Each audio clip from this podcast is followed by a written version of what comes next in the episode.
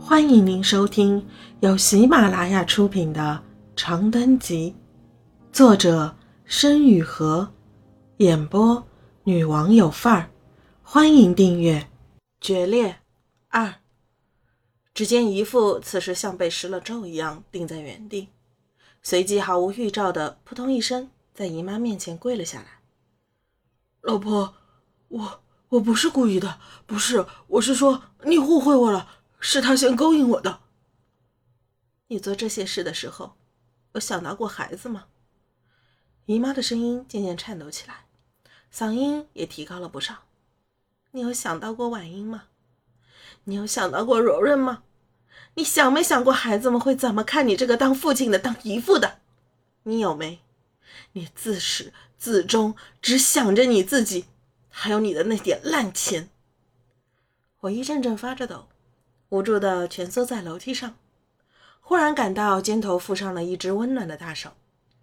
我回过头去，猝不及防的与外婆的目光相撞。嘘，外婆向我比了个手势，在我的身侧轻轻坐下。她的目光沉凝的像一潭死水，她并没有赶我回去。老婆，你别生气，你，我错了，我错了，我是个烂人。我是个烂人。姨父开始痛哭流涕，并扇起自己的耳光，一下，两下，清脆响亮。我惊呆了，我想不明白为什么，为什么一个人可以上一秒还飞扬跋扈、蛮不讲理，下一秒就自甘堕落、自暴自弃？我的姨父到底是多么可怕的黑洞一样的人啊！姨妈此时也显然这么觉得。他揣着手，面无表情地看着姨父跪在他的前面，不为所动。离婚。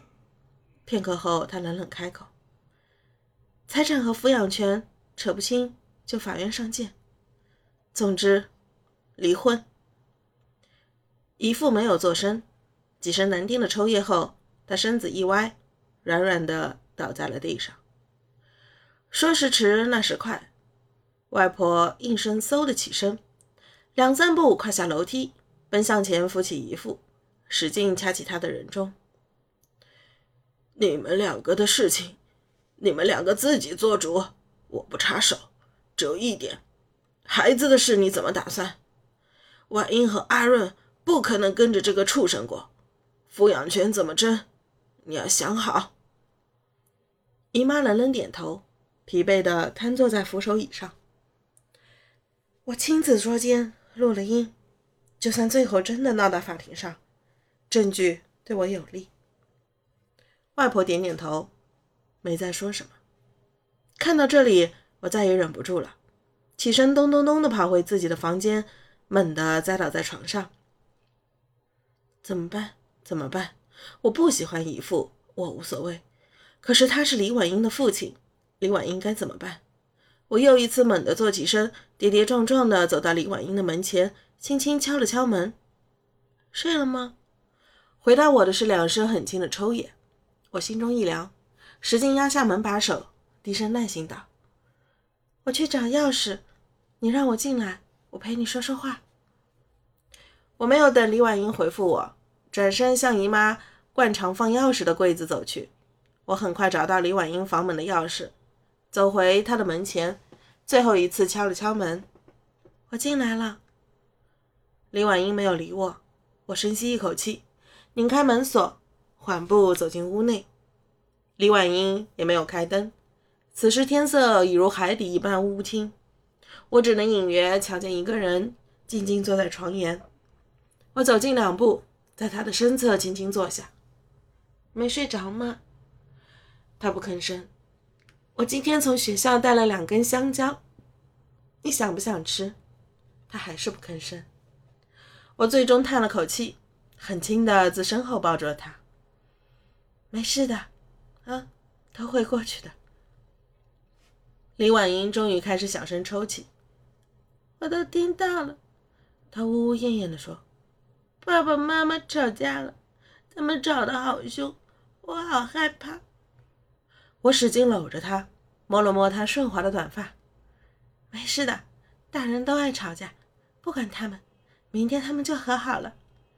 可是，可是我听到妈妈说要离婚。李婉英抬起头，睁着一双无辜又哀伤的大眼睛望着我。离婚是什么？我哑口无言。离婚，离婚就是，就是大人生气的时候说的气话。气话懂吗？比如我生气的时候，我说我再也不想见到你了，但是你知道是假的。李婉英似懂非懂的点了点头。所以，所以爸爸妈妈还会和好的吗？我努力向他微笑道：“会的，肯定会的。他们明天就和好，所以周末的时候还会带我们出去玩。你如果愿意的话，再叫上你那个姓沈的朋友。”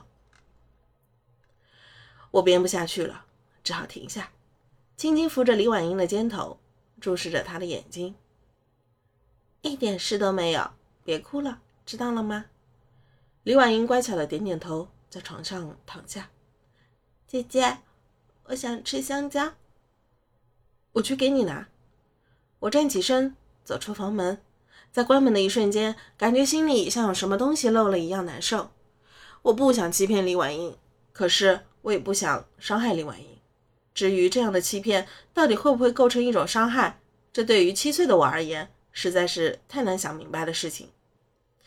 一个月后的一天，我照常放学回到家中。一进到客厅，就看到姨妈颓丧地坐在餐桌前，桌上明晃晃地摆着一个绿色的小本。姨妈，我探视道：“我回来了。”姨妈如梦初醒般的抬起头，在看到我的一瞬间，收回了眼眶里仅存的那点眼泪。说了多少遍，回家先洗手，回家先洗手。你是狗啊，还是猪啊？怎么一点记性都记不住？李婉英上幼儿园都知道吃东西前要洗手。怎么你都七岁了，一点都不懂事？